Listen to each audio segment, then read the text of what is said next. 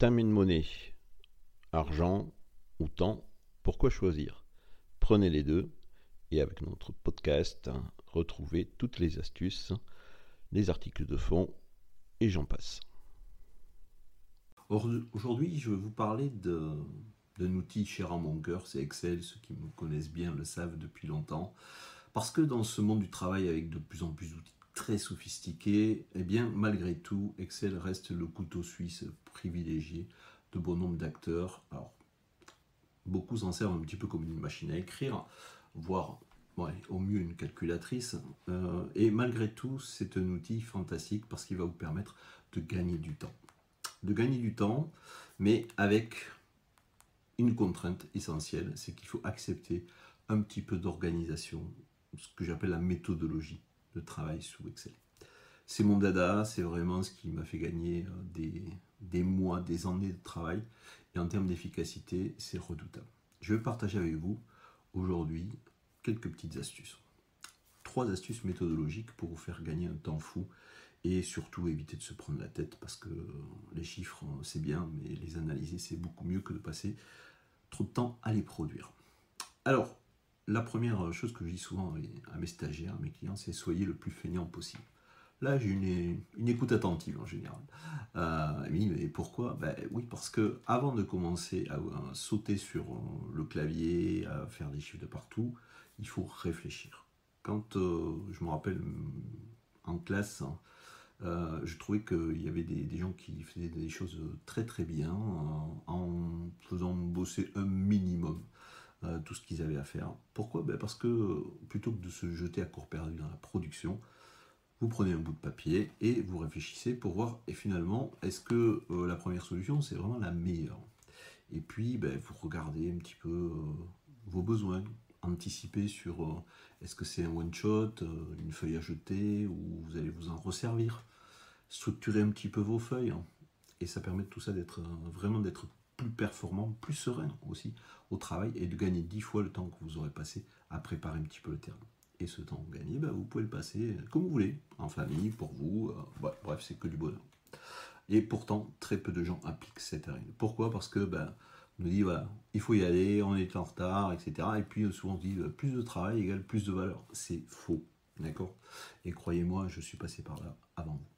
Si c'est trop facile, trop ludique, souvent on dit, bah, c'est suspect, c'est pas bon. Alors, cassez ce dogme et soyez fainéants. Le deuxième point, on va faire un peu de musique, c'est que deux noirs valent une blanche. Alors, qu'est-ce qui nous parle de musique avec Excel? Ben, Tout simplement, par analogie, on va obtenir la même chose au final, puisque en musique, deux noirs valent une blanche. Et eh ben là, on va faire deux choses simples qui vont aboutir au même résultat qu'une chose compliquée. Sauf que ces deux choses simples, vous, vous allez savoir les faire avec Excel. Que les choses compliquées, il va falloir peut-être un, expert, et puis ben, au final... Euh, ça évite les usines à gaz. C'est comme ça qu'on applique les choses très compliquées dans, en informatique, d'accord? Et l'inconvénient d'une usine à gaz, c'est que s'il n'y a pas le patron de l'usine à gaz, ben vous, vous êtes planté, vous ne pouvez pas tourner, vous ne pouvez pas faire votre boulot. Et en informatique, on a la loi de l'ennui maximum. C'est-à-dire que ça tombe toujours en panne quand il faut pas, d'accord? Donc évitez ça. Faites deux choses simples. Évitez des macros dans tous les sens où euh, vous êtes peut-être pas au point là-dessus. Et dès qu'il y a une petite virgule qui va changer, ça ne fonctionne plus. Évitez les ennuis. D'accord? Et euh, pensez à réutiliser la phase 1. Vous savez, soyez feignant, structuré, anticipé en cas de problème. Donc choisissez la simplicité. Et ça fonctionne tout le temps.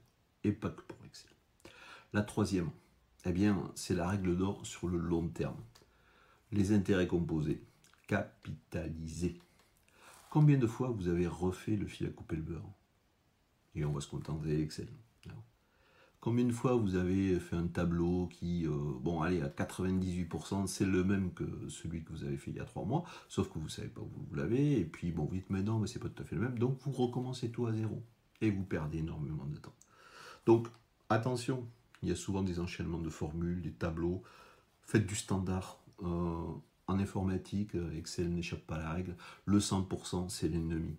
Pourquoi? Parce que qui va s'apercevoir que vous êtes à 100% au lieu de 95 D'accord? Mais ces 5% de plus, ils vous coûtent un bras, une fortune, du temps passé, des ennuis, de toute façon à terme. Donc ne le faites pas, d'accord? Et moi, personnellement, euh, je me réfère souvent à Thomas Edison, qui était un, inventeur très célèbre. Eh bien, il avait euh, vraiment un outil très pratique pour innover. Il avait toujours une recette personnelle, c'est des cahiers, des carnets de notes. Il ne faisait pas confiance à sa mémoire. Il notait tout et puis il s'y référait, il documentait et puis après il faisait des modèles. Faites pareil pour Excel, comme pour le reste d'ailleurs. Faites des modèles et puis servez-vous-en. Ça ne vous empêchera pas de les modifier, de faire un petit truc euh, pour euh, que ce soit plus joli, euh, plus rapide, plus facile à lire. Soit, mais en tout état de cause, vous aurez gagné énormément de temps.